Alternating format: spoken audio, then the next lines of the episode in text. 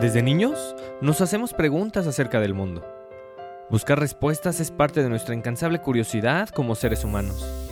Solo indagando lo que nos va sucediendo a cada momento es como podemos comprender nuestro entorno y el lugar que ocupamos en él. Cuestionar nuestro andar como impulso para crecimiento personal. Soy Roberto Granados, psicoterapeuta y orientador humanista, y te doy la bienvenida a Buscando Respuestas, una escala necesaria para este mundo cada día más acelerado y acostumbrado a lo inmediato. El objetivo, que explores tus reacciones, comportamientos y creencias, con la curiosidad suficiente para darle voz a lo que sucede en tu interior. Y así, empezar a encontrar respuestas, las cuales todos andamos buscando. Comenzamos.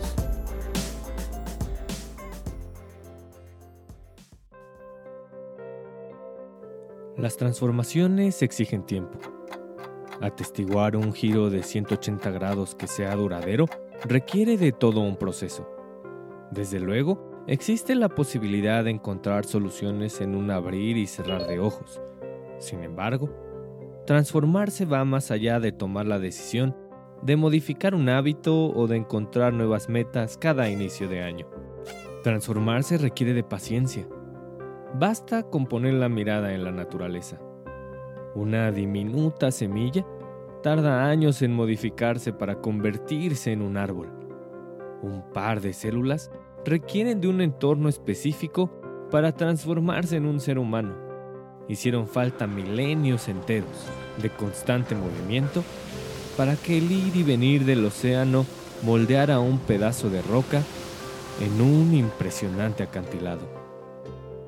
Es evidente que cada transformación necesita de un tiempo y espacio determinado, y una diminuta modificación en el entorno es suficiente para tener otro resultado. Como seres humanos, estamos inmersos en un mundo cambiante, lo cual nos obliga a estarnos actualizando. Por si fuera poco, todas y todos tenemos un impulso innato por irnos transformando, de tal forma que la necesidad de estar modificando nuestras creencias y nuestros comportamientos son solo una muestra fehaciente de nuestra vitalidad. Estar en contacto con tu vitalidad no solo significa estar saludable y con energía. La vitalidad, que deriva en la transformación, implica un esfuerzo continuo y una gana constante de irte conociendo. Es a partir de cuestionar tu comportamiento, revisar tus afectos, poner atención en tus sensaciones corporales, explorar tus creencias e indagar en cómo impactas y te impacta el entorno, cómo es posible echar a andar el proceso de la transformación. Vivimos en un entorno que privilegia la inmediatez. Estamos inmersos en una sociedad cada vez más acostumbrada a lo inmediato, lo cual limita los procesos y disminuye la posibilidad de ir asimilando. La asimilación es un factor fundamental para entender tu lugar en el mundo y solo entendiendo tu lugar en el mundo es posible comenzar a comprender cuáles son los factores, internos y externos, que terminan por impulsar y frenar aquello que quieres cambiar.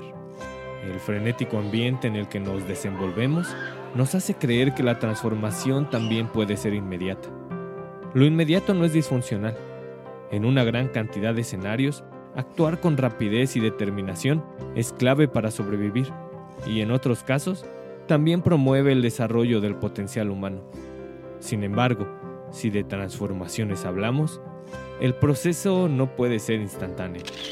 La creencia, cada día más recurrente, de que sí es posible transformarse en un abrir y cerrar de ojos, es una consecuencia de la sociedad en la cual nos desenvolvemos. Byung-Chul uno de los filósofos más destacados en lo que va del siglo, nombra a nuestra sociedad como la sociedad de rendimiento, donde estar todo el tiempo haciendo y logrando y comprando y temiendo y compartiendo todo lo bueno de nuestra vida en redes sociales es la constante. Esta constante de rendir sin parar y de exceso de positividad es uno de los factores más importantes por los cuales hoy en día la depresión es la principal causa mundial de problemas de discapacidad, afectando a más de 300 millones de personas alrededor del mundo. Y no podía ser de otra forma. basta con echarle un vistazo a las redes sociales y no hace falta revisar mucho para encontrar infinidad de manifestaciones que tienden al rendimiento. Hazlo mejor, puedes con todo, esfuérzate más, no te detengas, no te conformes. Estos mensajes tienden a que todo el tiempo estemos produciendo, lo cual humanamente no es posible. La sociedad de rendimiento en la cual estamos inmersos nos hace creer que producir todo el tiempo, estar siempre optimista y transformarse con velocidad es posible. Ante la frustración de no transformarse de un día para otro, llega la sensación de insuficiencia, la cual se intensifica a partir de querer soluciones inmediatas. Queremos recetas para salir adelante o que solo un libro, una película o una sesión de terapia resuelvan situaciones que desde luego no se gestaron tan rápido. Esforzarse por cambiar o querer que los cambios sucedan a gran velocidad no funciona. Lo único que esto provoca es reforzar la resistencia y rechazo a uno mismo. El primer y único paso es aceptar. Cuando te aceptas sin intención de hacer alguna diferencia, es cuando, paradójicamente, surge la transformación. Aceptarte tal cual eres es lo que deriva en tener confianza en ti y en el entorno de que todo se puede transformar.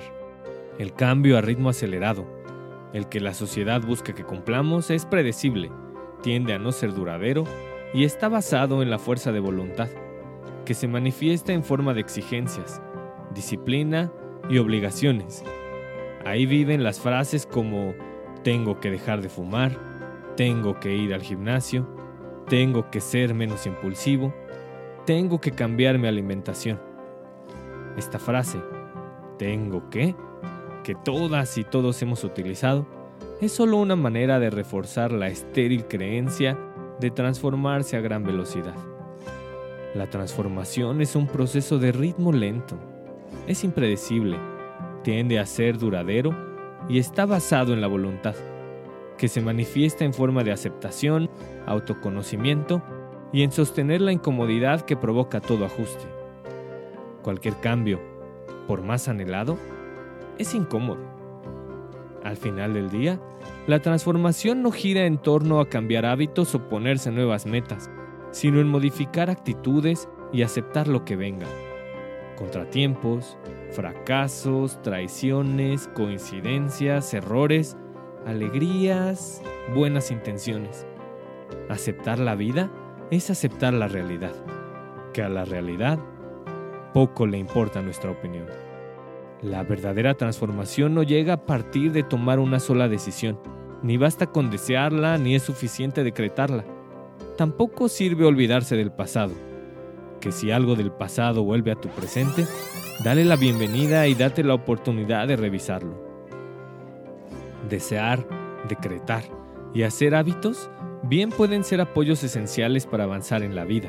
Sin embargo, la verdadera transformación surge cuando te sumerges en tus sensaciones corporales y sentimientos, en tus comportamientos, en tus afectos y en tus creencias. La verdadera transformación aparece cuando te das la oportunidad de explorar aquello que te enorgullece y aquello que te avergüenza. La verdadera transformación surge de tu voluntad de dar un paso nuevo y tener el atrevimiento de conocerte un poco más. La transformación es espontánea y es precisamente su espontaneidad lo que permite sea duradera. Ya no parte de una obligación, de un deber ser o de una presión social en particular. Emerge de tu gana por vivir, tu curiosidad por creer, tu disposición por conocer y tu humildad para aceptar, que no es otra cosa que una prueba inequívoca de tu voluntad. La voluntad inevitablemente termina por unirte con los demás. Entre más vínculos de voluntad se vayan creando, será más sencillo dejar atrás los preceptos de la sociedad de rendimiento y darle vida a una sociedad empática, compasiva, incluyente y amable. Una sociedad abierta a conocerse, dispuesta a comprenderse y lo suficientemente valiente para transformarse.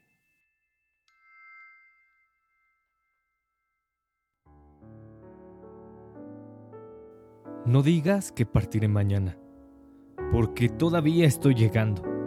Mira profundamente.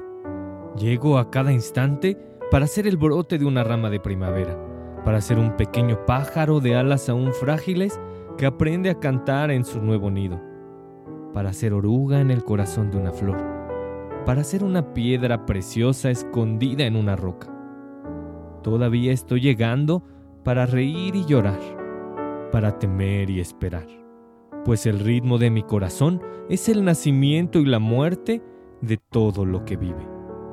Soy el efímero insecto en metamorfosis sobre la superficie del río, y soy el pájaro que cuando llega la primavera llega a tiempo para devorar este insecto. Soy una rana que nada feliz en el agua clara de un estanque, y soy la culebra que se acerca sigilosa para alimentarse de la rana. Soy el niño de Uganda, todo piel y huesos, con piernas delgadas como cañas de bambú.